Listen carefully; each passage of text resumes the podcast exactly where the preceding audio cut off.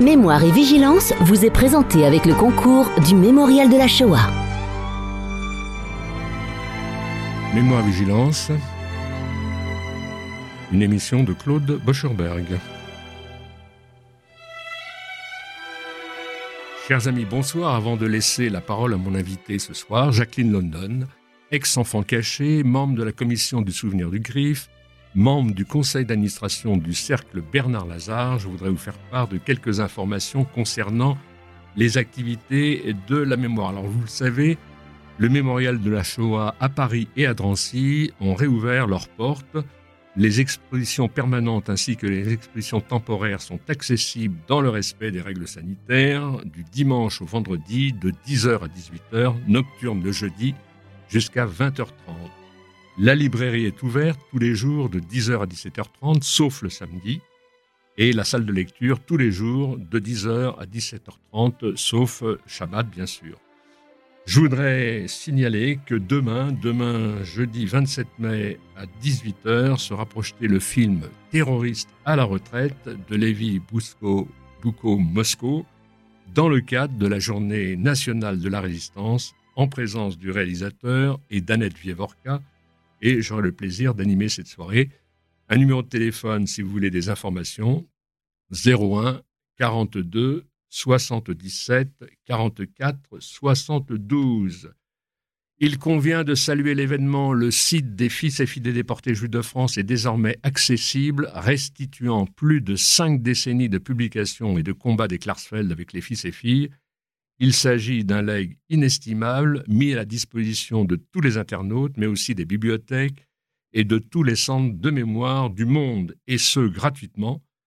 Dans ce site, tout est accessible, les ouvrages, les luttes, les témoignages, les expositions, les poses de plaques, etc. Il s'agit donc d'une vitrine historique et mémorielle de la Shoah qui est l'honneur de notre pays. Pour trouver ce site, il suffit de cliquer Klarsfeld- ffdjf en petit.org et pour toute information 01 45 61 18 78. Voilà, je me tourne vers euh, Jacqueline London, donc euh, à qui je souhaite la bienvenue. Alors, Jacqueline London, on se connaît par ailleurs puisque vous êtes membre de la commission du souvenir du CRIF. Alors, je voudrais euh, rappeler que votre père est revenu de déportation le 22 avril 1945 et c'est autour de mai-juin qu'il est venu vous rechercher dans une pension où vous vous trouviez à ce moment-là avec son neveu, Maurice Schulman. Alors, quand il vous avait quitté lors de votre arrestation, euh, vous nous raconterez tout ça, vous parliez à ce moment-là et vous marchiez. Vous aviez donc 16 euh, à 17 mois à peu près. Et à son retour, vous étiez très maigre et vous ne parliez plus. Est-ce que cet épisode est vraiment toujours vif dans votre mémoire? Alors, d'abord, je, voudrais vous remercier de me recevoir. Euh, c'est euh, pour moi très émouvant. Euh, excusez-moi si j'ai pas tout à fait ma voix habituelle. Pour répondre à votre question Oui. précise, j'étais, je n'ai pas de souvenir. Le premier souvenir que j'ai dans Paris, c'est quand mon père a pu, en tant que euh, Oui. revenu de déportation, avoir un appartement réquisitionné. Je pense que c'est deux, trois mois après, je pense qu'il n'a été me chercher dans cette prise, dans cette prison. Oui. Envoyez le mot. Oui, un beau lapsus. Un beau lapsus oui, dans cette pension oui. dont je n'arrive pas à retrouver ni le nom ni le lieu, si ce n'est que c'était près de Grenoble. Et euh, euh, je me le premier souvenir, c'est dans cet appartement réquisitionné d'une vieille dame, et nous avions le droit à une pièce où nous dormions, nous mangions tous les trois, mon père, ma mère et moi, et il y avait une cuisine loin, et je me rappelle cet appartement comme si c'était hier. Mm. Mais je n'ai aucun souvenir de mon père venant me chercher. C'est lui qui vous le raconte. C'est lui qui me l'a raconté. Euh, et voilà. Je voudrais juste vous préciser Oui, que je n'étais pas dans cette pension avec Maurice Schulman. Ah, pas du tout. c'est ce que vous m'aviez écrit. Euh, alors j'ai dû faire un total lapsus. oui, Euh, Maurice Schulman était en Suisse. ça. Il a été, il a pu passer la frontière. À l'époque, mon père faisait de la résistance à Grenoble, mais il a pu, mon- grâce à mon père, il a pu aller en Suisse. Et ça n'est qu'après la guerre qu'il a retrouvé sa maman, Madame Schulman, qui a été arrêtée avec nous, donc un petit groupe de personnes. Et moi, j'étais le plus petit bébé quand nous avons voulu passer la frontière suisse du côté d'Annemasse. C'est ça. Alors, il faut dire que votre père, alors vous venez de le dire, il était donc euh, à Grenoble. Il est entré dans des, résist- des réseaux de résistance euh, à ce moment-là du Front National et de l'EJRE. hein. Et il faut savoir qu'il était imprimeur. hein. Donc, comme imprimeur, il a réussi à aider pour faire des faux papiers et euh, surtout à constituer avec d'autres résistants des filières à ce moment-là pour passer, euh, pour faire passer des, des gens en Suisse et en particulier des, des- des enfants et des adolescents. Donc c'est le cas de Maurice Schulman, Son Qui- neveu, son neveu, qui réussit à faire passer euh, en, en Suisse. ainsi que sa belle-sœur, c'est-à-dire la jeune sœur de ma maman, qui Oui. elle aussi est passée en Suisse Oui, et qui a euh, raconté son passage en Suisse. À l'époque, elle avait 9 ans et demi. Mmh. Elle l'a raconté dans un petit livre destiné à ses enfants et petits-enfants, mais qui est déposé au mémorial de la Shoah. Oui. Alors au fond, vous avez une mémoire qui a été transmise, on peut dire racontée, puisque en fait, ce qui vous caractérise, c'est que euh, en vérité, vous allez au moment du passage euh, pour, euh, je dirais, euh, passer en Suisse, au fond, vous êtes euh, tous arrêtés, c'est-à-dire c'est huit personnes, hein, c'est ça, huit personnes adultes dans la nuit du 30 avril au 1er mai. Et alors, vous avez retenu le nom du passeur qui s'appelle Henri Lacroix. Ça aussi, on vous l'a transmis. Non, Non Ah, pas alors vraiment. racontez-nous. pas vraiment. Alors, pour tout vous dire, je m'étais constitué des histoires différentes Oui. au fil des années ou au fil de mes maturités, comme on pourrait dire. Oui. Et ça n'est que très récemment, c'est-à-dire il y a deux ans, que j'ai su qu'à Annemasse, Oui. il y avait un registre et que la ville d'Annemasse euh, souhaitait faire une maison des mémoires. Et je me suis rendue sur place à Annemasse pour voir ce registre, Oui. car je peux vous dire que c'est quelque chose de Dans ce très registre, il y avait des dates qui étaient absolument consignées. Ah les oui, dates, les noms, Ah et si vous le voulez, je les ai là, les copies de ces registres écrits à la main. Ces registres, c'est très important. Euh, alors, je vais vous dire pourquoi c'est très important. Parce que je n'avais aucune preuve que j'avais été caché pendant la guerre, puisque je n'arrive pas à trouver où. Ça m'a été dit. Mais je n'avais aucune preuve non plus que j'avais été arrêté à Annemasse. Mhm. Je savais que mon père avait été arrêté à Annemasse, puisqu'il avec d'autres, euh, enfin à la prison en voulant passer. Et Oui. comme il m'a toujours dit, j'ai été dénoncé Mhm. parce que j'ai fait passer plein de gens et donc j'ai été dénoncé. Parce qu'on m'avait raconté d'autres histoires et si ça vous intéresse, ça a constitué ma mémoire un peu traumatisée. Oui.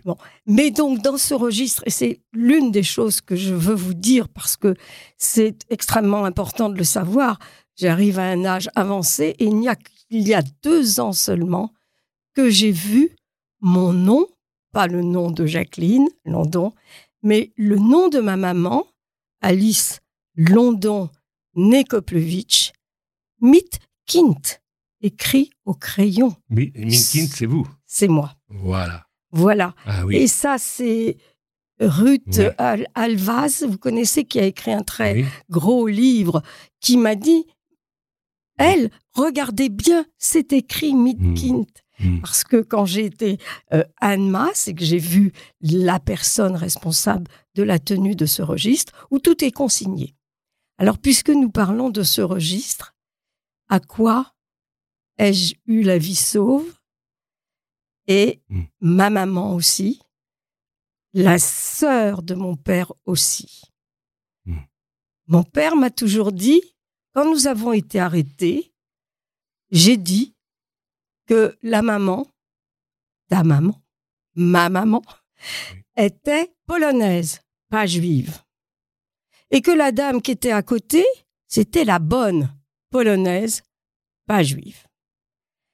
Et ce qu'on m'a dit, c'est toi, tu as été très malade à la prison, tu as été évacué par la Croix-Rouge. Et donc l'un de mes scénarios a été le suivant. Ah, j'ai été très malade. Alors les Allemands à la prison avaient tellement peur des microbes que la maman pouvait être contaminée par ces microbes et que la bonne polonaise le pouvait aussi. Mais, mais, ce registre donne une information capitale qui rend compte de l'intelligence extraordinaire de mon père. Parce qu'en effet, en disant que ces deux dames n'étaient pas juives, l'employé qui écrivait à la main ce registre avec les noms, les dates de naissance, l'origine, l'endroit où les gens ont été arrêtés, d'où ils venaient, je l'ai là, eh bien ces deux personnes n'ont pas été mmh. soulignées en rouge. Oui, Jacqueline, euh, il y a quelque chose que je veux comprendre. Votre père s'appelle London, et on dit London, hein, oui. Et votre maman, elle, elle est née euh, donc euh, avec Koplevich. son nom, mais elle, elle est à ce moment-là épouse London, non? Oui. Et alors, comment, comment ça fonctionne avec celui qui, va, qui est eh aux bien, écritures il ne s'est pas posé de questions. Ah, il s'est pas posé. Il a cru sur parole il comme ça. Il a cru sur parole. D'accord. Il a cru il était sur peut-être parole. pas tout à fait dupe de la chose. Il, est, il a d'autant plus cru sur parole oui. que quand j'ai raconté ça oui. à, au petit-fils de Madame Schulman, la bonne polonaise de service, D'accord. il m'a dit Ah, mais tu sais, maman, ma, mamie m'a toujours raconté la chose suivante. Quelqu'un a eu un doute que Madame Schulman, née London, donc la sœur de mon père, juif, envoyée, euh, or, arrêtée et ensuite envoyée à, Auschwitz- à, Ouais. à Drancy puis à Ausch- Auschwitz, devait être juive. Ils l'ont fait, dit le petit-fils qui a maintenant 50 ans, dit mais elle nous a toujours raconté qu'ils lui ont fait bouffer de la viande. Et Mm. comme elle a bouffé de la viande, ah bon, bah, elle mange de la viande qui est plus ou moins variée, en tout cas pas cachère, alors ok, elle n'est pas juive. Hum. Et C'est incroyable. Oui. Alors, à partir de quand? Parce que, bon, c'est formidable d'avoir retrouvé le registre. Soit dit en passant, on fait une petite parenthèse. Est-ce que vous avez retrouvé le nom de Georges Louinger? Parce que lui, c'était. Oui. Il faisait passer les enfants à bien Alma, sûr, justement. bien sûr. Mais justement, alors, Parce que vous l'avez connu aussi. Georges Louinger. Georges Loinger, à qui j'ai raconté mon histoire à Jérusalem quand il a inauguré cette exposition Les enfants de Buchenwald, parce que je suis une très bonne amie d'Ijo Rosenman. Oui, Et- ah oui. Voilà, je connais Ijo depuis euh, l'Union des étudiants juifs de France et Oui. un certain nombre d'autres personnes. Eh bien, moi, je lui ai raconté l'histoire de euh, euh, la maman et la bonne et les microbes, etc. Puis j'avais avant encore une autre histoire. Il m'a dit, mais non, rien à voir avec tout ça. On avait négocié de sauver au compte-goutte quelques enfants. Vous étiez l'un de ces enfants et on vous a évacué par la Croix-Rouge. Hum, Voilà, comme quoi les scénarios Oui. Ouais, mais ce trait rouge qui n'a pas donc été utilisé a fait que et ma maman et ma tante, Madame Schulman, ont eu la fille sauve. Madame Schulman est restée tout le temps. Elle était la cuisinière du Pax. Et nous avons une photo où, que j'ai transmis bien sûr à- à- aux gens Oui. qui s'occupent de cette maison des mémoires, où tous les jeunes, parce que bah, euh, dans, sur cette photo, il y a une personne qui est ma cousine du côté de ma maman, et il y a l'oncle de ma fille, deux adolescents du euh, convoi Marianne Cohn. Ah oui. oui. Voilà, comme ça, les- voilà. Mais c'est tout à fait extraordinaire ce trait rouge parce que un ami que vous connaissez peut-être qui s'appelle Raphaël Vizosekas et dont le papa a été déporté, il a été déporté parce que le nom était souligné en rouge. Oui, tout à fait. Alors, à partir de quand euh, vous, avez, vous avez voulu, au fond, euh, vous avez eu le désir de reconstituer votre histoire. Parce que ce qui est formidable avec vous, c'est qu'en en fait, il y a une mémoire transmise, mais qui vous appartient pas, parce que vous ne l'avez pas, en quelque sorte, dans votre souvenir frais. Il a fallu vous, remettre, vous mettre en quête. Et à partir de quand vous décidez d'aller précisément à Annemasse pour euh, enquêter et trouver ce registre? Il y, a, il y a trois ans. Il y a trois ans, donc c'est assez récent. C'est très, très récent. Et, euh, et euh, je, pour tout vous dire, j'ai une cousine euh, qui, est, qui est donc là, une cousine par alliance, qui est la femme de mon cousin Joe London, dont le père a été pris à Japy, au stade Japy, et a été à Pithiviers, et en est sorti. Moi, j'ai plein Alors, il en est sorti, c'était, il s'est évadé non. non. Sa femme est venue le chercher et pour euh, assister à l'opération des amygdales et des végétations de son fils qui avait 6 ans à l'époque. Elle l'a sorti, il n'est pas retourné. Hmm. On l'a pas Alors, est-ce que vous savez, euh, vous savez probablement, c'est qu'on vient de découvrir des, photos euh, inédites, en particulier une photo assez rare. On en parlait la semaine dernière avec Olivier Lalieu et Elior Smadja Lalieu, donc son épouse, où on voit le SS Dannecker euh, c'est une photo, euh, une photo assez rare. Et alors, je le dis pour les amis qui nous écoutent, on peut voir ces photos aujourd'hui, euh, je pense jusqu'au, c'est prévu jusqu'au au 16 juillet, je crois, surtout le pourtour du, du, gymnase Japy. Oui, ça je le savais. Et en plus, pour vos amis, s'ils ne veulent pas se déplacer, on voit beaucoup de photos sur le site du mémorial. Du mémorial, ça. Pas toutes, mais bon nombre. Oui, oui. mais votre oncle, là, lui, il, vous, a raconté cet épisode du billet vert, bien sûr Non, non, non. Personne n'a parlé ah, dans ma famille. Ah. Personne n'a parlé. Nous avons à plusieurs reprises essayé que mon père parle en particulier à Annette Vivorca. Bien sûr. Annette Vivorca a pris rendez-vous avec lui et ma belle-mère, donc la seconde femme de mon père, a toujours bloqué le système et mon père a grosso modo rien dit. Bon, un petit, un petit enregistrement fait euh, par un cousin. Il a très très peu parlé. La seule chose qu'on sache, c'est qu'il s'est évidemment euh, pas déclaré quand il est arrivé à Auschwitz comme imprimeur, mais il s'est déclaré comme euh, infirmier. Et alors, est-ce que c'est vrai? Enfin, c'est ce qui est marqué sur sa fiche infirmier. En tout cas, il a eu la chance, ça il me l'a dit, il a eu la chance d'aller à l'infirmerie à Auschwitz, ce qui lui a permis... Non, pardon, je fais une erreur monumentale. Ce n'est pas vrai, ce n'est pas ça. Il a été à la cuisine. Il a été pendant trois semaines à la cuisine. Et ensuite, il, on l'a traité de voleur, euh, qui, soi-disant, il avait pris une bouteille de schnapps ou je ne sais pas quoi, et il est parti. Euh, mais euh, mon père, revenant d'Auschwitz, a quand même été très malade. En 47, il a été opéré de l'estomac. À l'époque, les ulcères à l'estomac, euh, c'était obligatoirement, si on voulait encore rester en vie, c'était l'opération, très dangereuse à l'époque. Euh, maintenant, on sait que c'est une bactérie, on ne perd plus. Mmh. Euh, mais il est resté avec euh, un quart d'estomac tout le restant de ses jours. Et comme je le dis, quand je j'énumère des noms, puisque cette année j'ai fait deux, deux noms, mais quand j'énumère le nom de mon père, je dis en plus déporté à Auschwitz, revenu et mort dans son lit à 100 ans et demi à Paris. 100 ans et demi Il avait 100 ans et demi. C'est formidable. Dans sa 101e année. Et dans le même convoi où il est parti, le convoi 75, il y avait les parents Vidal-Naquet.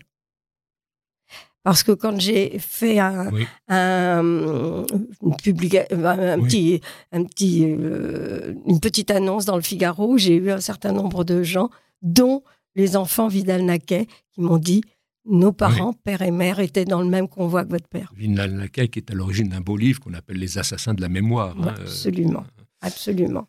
Oui, mais Donc ma famille n'a pas parlé. Oui, mais alors justement, c'est oui. En plus de ça, euh, quand on connaît votre histoire, bon, il faut savoir que la famille proche, c'est-à-dire papa, maman, la belle-sœur, euh, le, neveu, vous êtes vous retrouvez à la libération.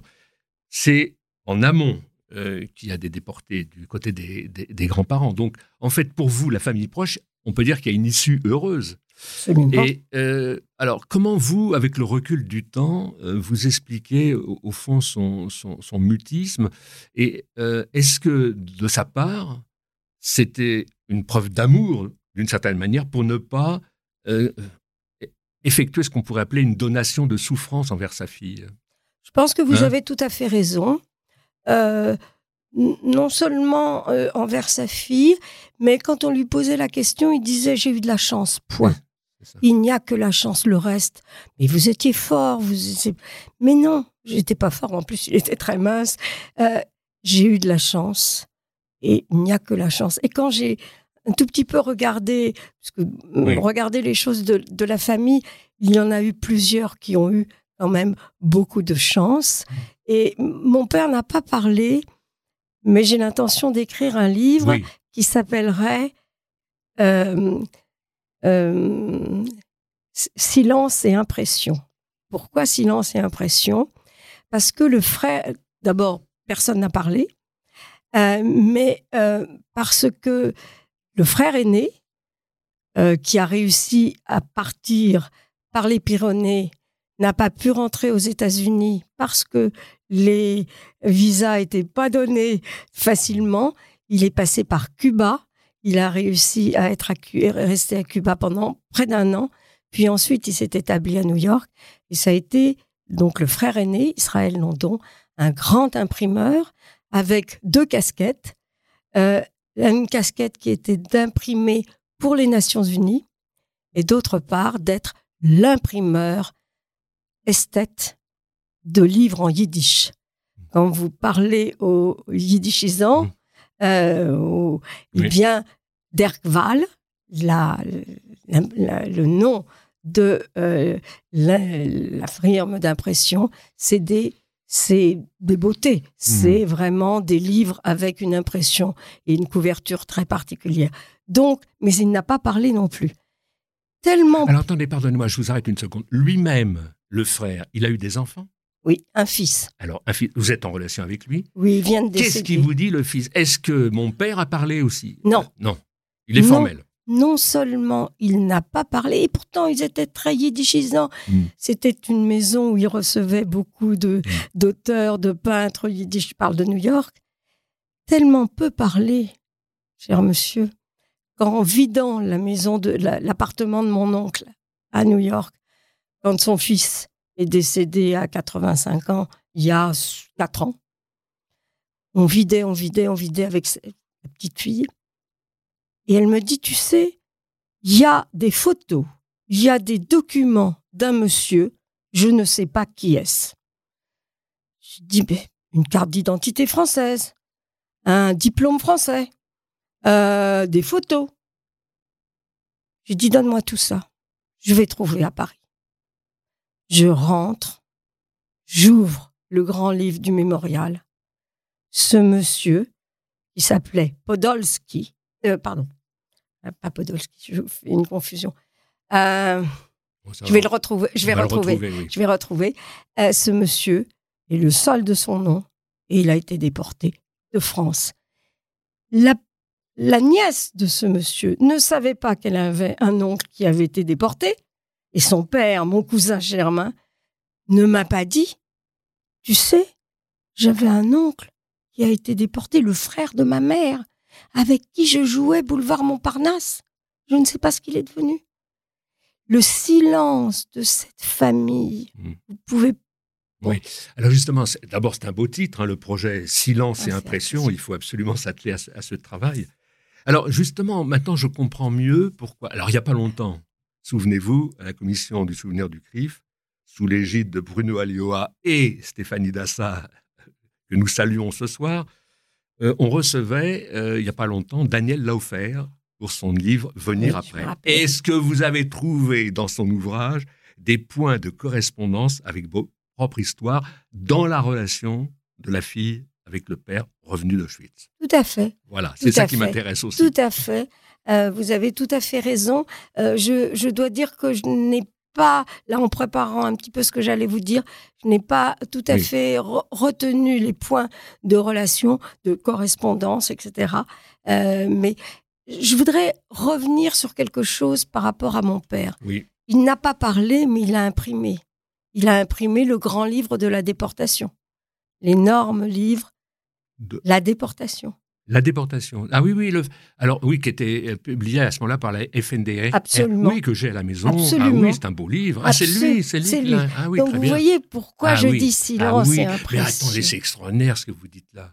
Eh oui. Il parle pas avec la bouche, Eh oui. mais euh, il y a une écriture. Il imprime. ah ben évidemment. Ah, c'est extraordinaire. Ah, c'est et lui. D'accord. Et puis, il a connu des tas de gens. Mais oui. Euh, voilà. Et vous, vous avez reçu, vous avez, nous Oui. avons dans la commission les Oui. parents de. hum, Ah, celui qui a fait un travail fantastique sur les, sur les plaques. Oui, les- ben, le couple apologue. Le Apple. Et voilà, Marcel et Ida. Voilà. Où a-t-il, où a-t-il Philippe atterri comme premier dans une imprimerie?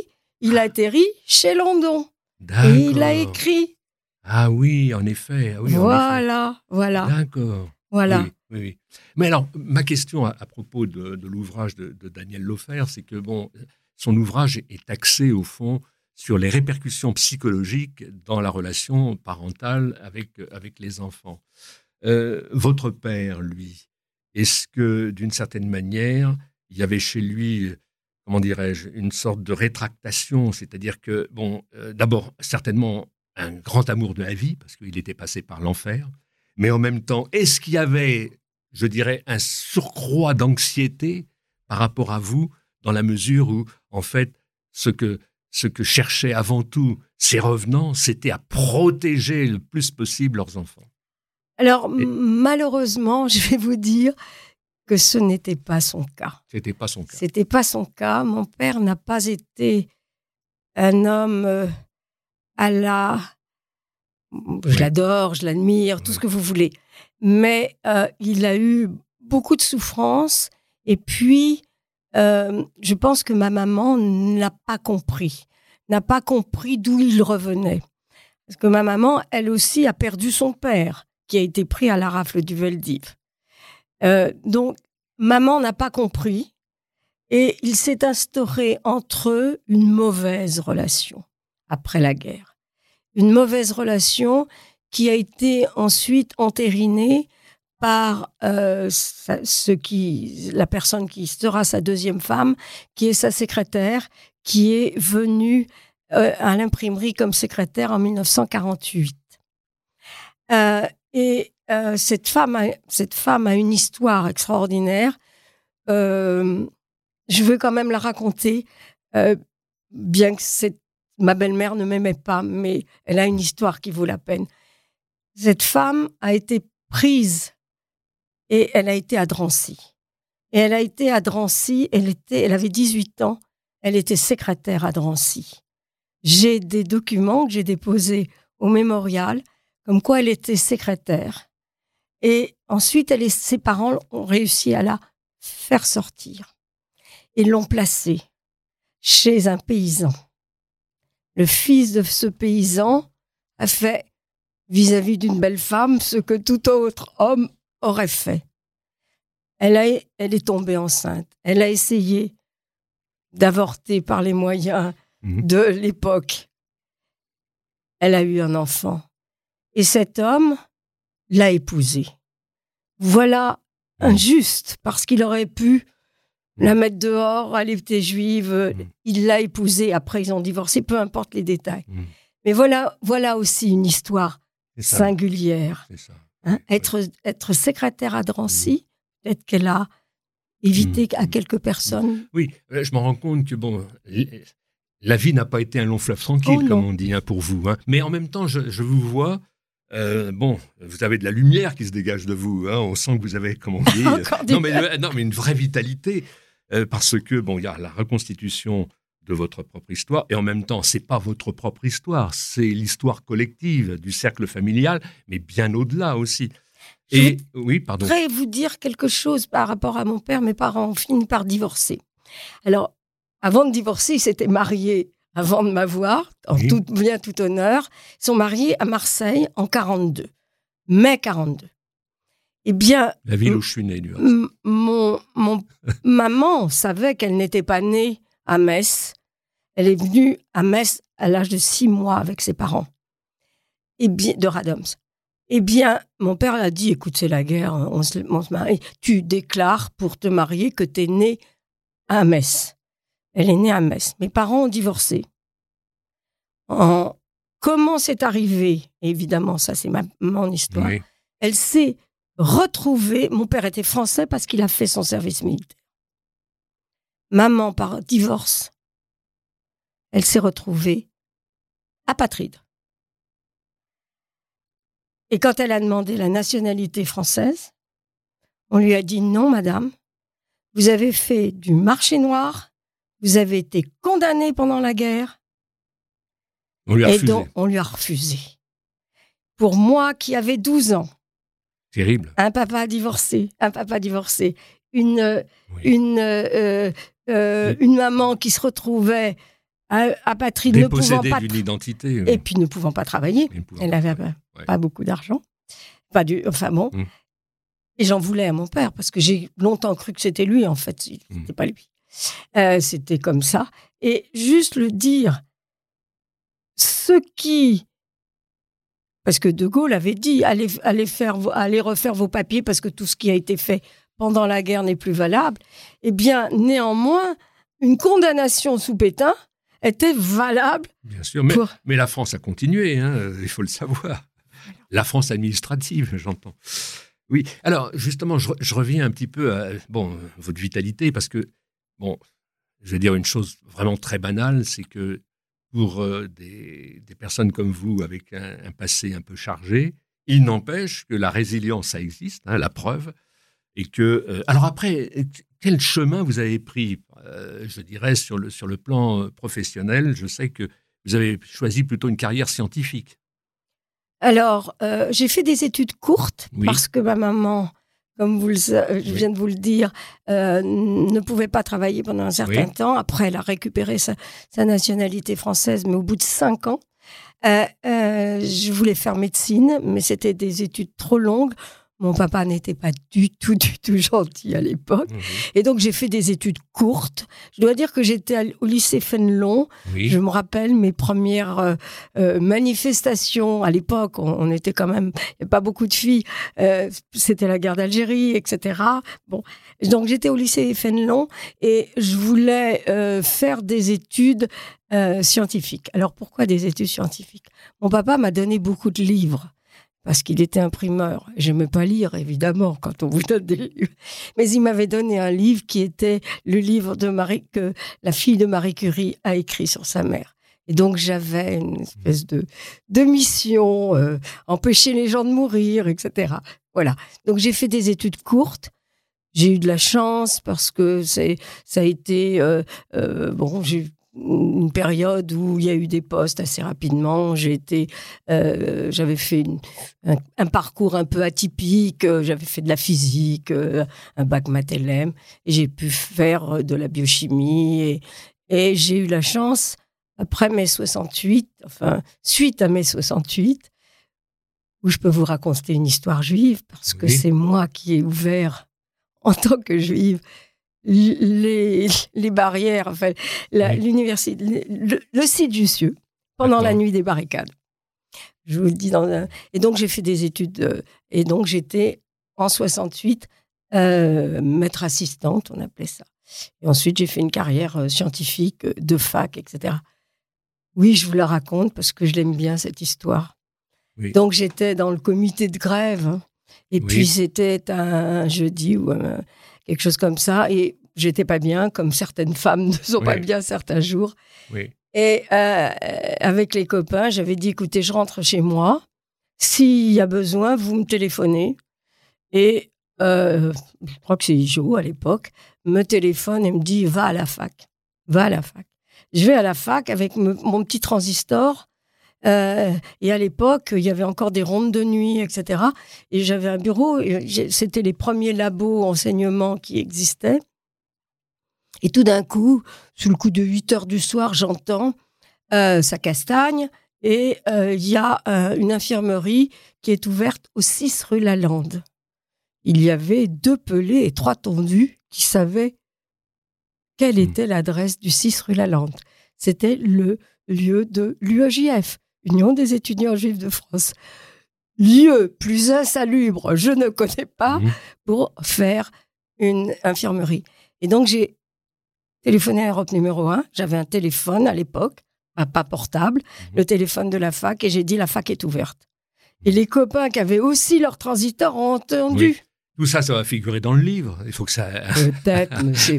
mais, mais- non, oui. ce qui Alors, en fait, bon, si j'ai si bien compris, euh, et du reste on le sait, euh, bon, euh, la résilience, euh, il y, a- y y aussi une direction qui est souvent prise par euh, bon, tous ceux qui sont, on peut dire, des descendants de survivants, mais survivants eux-mêmes d'une certaine manière, c'est qu'ils vont choisir des carrières médico-sociales. Ça a été un peu votre cas, puisque au départ vous vouliez faire médecine, après vous faites quand même une belle carrière scientifique. Et je vois que, en fait, vous êtes toujours très actif parce qu'il y a une entité qui est chère à votre cœur, c'est en particulier le cercle Bernard Lazare. Comment vous êtes entré en relation avec le cercle Bernard Lazare? Et je sais que vous avez beaucoup œuvré euh, dans ce cercle. Vous faites partie du conseil d'administration. Est-ce que vous pouvez rappeler un petit peu les, événements de votre entrée dans, dans le cercle? Euh, mon papa était l'ami de lui qui a créé ben, Henri Bulavco. Henri Boulavco. bien Donc sûr. moi, j'ai vu Henri Oui. Boulavco chez mon père. C'est ça. Il y avait de grands anniversaires. On a, on a un culte des anniversaires dans la famille. Et donc, j'ai de vu... la chaumière à Zaïre et du comité AMLO, il faut, faut s'en Voilà, souvenir. et du euh, comité AMLO, dénoncé absolument. et qui, et qui, sur dénonciation, va se retrouver à Auschwitz. Alors, si vous voulez, quand on a été à l'UEJF, euh, on a besoin de s'inscrire dans une euh, euh, identité juive, laïque. Je, je suis restée laïque, non croyante, bien que maintenant je fasse aussi partie du conseil d'administration de GEM, Judaïsme en mouvement, euh, parce que je pense qu'il y a besoin d'un judaïsme moderne Oui. en France. Vous savez, la notion de croyance, c'est pas une notion juive. Ouais. hein. On, dit Nase Venishma, fais, tu comprendras. Voilà. Voilà. Mon père, qui n'était pas croyant et pourtant venant d'une famille très pratiquante, Oui. le papa faisait qu'étudier et la maman faisait des ménages pour gagner la croûte des petits-enfants. Eh bien, euh, euh, mon papa dit, je n'ai, je n'ai qu'une seule fois. D'abord, mon papa n'a pas fait sa bar mitzvah, a refusé de faire sa bar mitzvah en Pologne. C'est quand oui. même quelque chose. Hein. Il m'a dit, j'ai jeûné une seule fois. C'était à Auschwitz. Alors, revenons un peu à- au cercle Bernard Lazare. C'est-à-dire, bon, il y a la connexion avec Henri Bulavco. Il connaît déjà votre père. Et c'est comme ça que, naturellement, vous avez... euh, Oui, euh, je, je suis rentrée, j'ai été à des conférences et puis Oui. ensuite euh, euh, je suis rentrée là-dedans et puis j'ai bien aimé Claude. euh, plus tard, plus tard, plus Claude. Ampel, oui. Claude Ampel qui est venu fermer l'imprimerie. J'avais fait une grande fête à l'imprimerie. Mon père avait une imprimerie, ça a été la dernière imprimerie dans le centre de Paris Oui. qui a fermé. Euh, Il imprimait aussi des journaux yiddish? alors mon, Parce que nous, il y avait l'imprimerie Gelbar aussi. euh, Oui, non, non. Mon père, il y avait une imprimerie qui, s'appelait Les Beaux-Arts Mhm. euh, dans le 9e, et ensuite l'imprimerie centrale commerciale, et ensuite elle s'est appelée Imprimerie London. Avant la guerre, mon père et son frère aîné, Israël, ont imprimé beaucoup de choses en yiddish, Unser Wort. Alors, Ah oui, je vais quand même vous- dire, parce que c'est très, très important, il a imprimé le, le guide de Paris en yiddish Ah oui, et il a imprimé. oui. Alors je l'ai là quelque part. Euh, oh, Mais tout ça, tout, tout, euh, tout cela, ça, euh, bon, ce Il- sont des documents importants. hein, il pour, a, il, a imprimé euh, deux tomes de l'encyclopédie juive en yiddish, ainsi que des journaux, la Neue Presse et Unser Wort. hmm, oui, Donc ces deux personnes, oui, tous les deux non-croyants, le frère aîné oui. et mon père, ont tous les deux imprimé en yiddish. Oui, mais ça, ça, ça devait faire le bonheur de, de Bulavco, parce qu'en réalité, lui, euh, je dirais, il était très près du, du- de la culture du Ah Yiddishkeit, oui, bien ah oui, sûr. Oui, oui, oui, oui. Mais si vous voulez, mon père a été très peu dans les milieux juifs parce que sa femme, sa deuxième femme, l'en empêchait. Ah oui. Il fallait surtout euh, se déconnecter euh, de tout. Et euh, par contre, mon père a connu Zakrouski, un des chefs du Parti communiste, un juif, Krasuki. Krasuki, Henri Krasuki. Henri Krasuki. Dont on parlera très certainement demain soir, parce qu'en fait, on va effectivement honorer la, mémoire à travers le film Terroriste à la retraite. Et Henri Krasuki, évidemment, fait partie de cette mouvance des FTP Moy et qui devient, évidemment, après, après sa déportation, le, syndicaliste qu'on l'on connaît. Le souvenir que j'ai, je vous le dis en passant, c'est il, il, y a très longtemps, rue des immeubles industriels à la Nation, hein, en fait, il y a une, une, plaque qui était apposée en, mémoire de la famille Marcel enfin les Rayman, hein, Marcel Rayman en particulier, mais il y avait aussi son frère qui était vivant à l'époque. Et c'est Krasuki qui, est, qui était là euh, pour cette apposition de, de, plaque. Euh, tous, ces personnages, euh, bon, ils correspondent aussi à une époque, et cette époque où, effectivement, Henri Bulavko, à travers le travail qu'il faisait au sein du, cercle Bernard Lazare, eh rappelait constamment la, mémoire, à la fois la mémoire de la déportation juive, mais aussi la, mémoire, de, la déportation euh, résistante et la culture surtout. Et la culture. Vous avez eu des beaux moments au Cerf Bernard Lazare? Oh oui, oui, oui. Euh, à propos de culture, je dois vous dire que euh, la première fois où j'ai vu dans les mains Le vieil homme et la mer, oui. c'est chez mon oncle à New York, ah oui. en yiddish. Ah oui, ah oui, c'est fou ça. Et alors vous-même, concernant le yiddish, est-ce que vous avez eu l'idée, je dirais, de, bah, de garder un peu cette, cette, culture de la langue Est-ce que vous avez eu l'idée d'aller faire des cours, d'aller prendre des cours J'ai eu l'idée, mais euh, j'ai pas beaucoup de temps. Alors je vais dire, je vais dire euh, ce que disait le, le, président du Congrès juif mondial à un colloque qui a eu à, à Pompidou il y a 40 ans, 50 ans. Le yiddish, c'est une langue pour aimer, hmm. pour écrire. L'hébreu, c'est une langue de la guerre, de la politique. c'est ce qu'il disait. Oui. De la... Bon, c'est pas tout à fait exact. Mais non, mais voilà. Et donc, euh, bon, j'ai pas beaucoup de temps. J'ai beaucoup de choses à faire et j'y arrive déjà pas. Et puis, euh, j'ai, je voudrais quand même dire que ma maman non plus n'a pas parlé. Sa sœur non plus, même si elle a écrit un tout petit livre sur son histoire et son, comment ça s'est passé, l'arrestation de, de, son père. Euh, maman est décédée à 49 ans d'un cancer euh, au bout de, de 5 ans. J'avais 27 ans. et, bon, et elle avait été malade pendant 5 ans. Donc, hmm. euh, oui. voilà. et, et, mon papa n'a pas été très gentil à ce moment-là. Bon, mais c'est comme ça, c'est la vie et on se constitue aussi mmh. dans, dans l'adversité. Voilà. Et puis, vous dites que j'ai du punch, c'est vrai, euh, mais j'ai aussi la chance et allez, la mauvaise chance, mais c'est le mot chance a mmh. deux, deux sens. J'ai une enfant qui est, j'ai une enfant de 48 ans qui est une adulte handicapée, mmh. légèrement handicapée, mais quand même handicapée. Mmh. Voilà. Donc, euh, mais je travaille beaucoup. Vous voyez, là, je, je venais, j'avais un zoom sur euh, l'enseignement des mathématiques aux personnes qui ont une déficience intellectuelle. Oui, oui. Non, mais bon, c'est important de, de, vous entendre parce que, en fait, bon, il y a, quand même chez vous une trajectoire que je qualifierais de, je dis, sans être grandiloquent, mais que je qualifierais d'exemplaire. Parce que, en fait, si on regarde bien, vous aviez tout aussi pour euh, avoir, euh, je dirais, une attitude un peu négative, un peu, mais c'est le contraire qui s'est passé. Et ah puis, euh, vous êtes en recherche, quoi. J'aime les gens. Voilà, voilà. Vous êtes en recherche.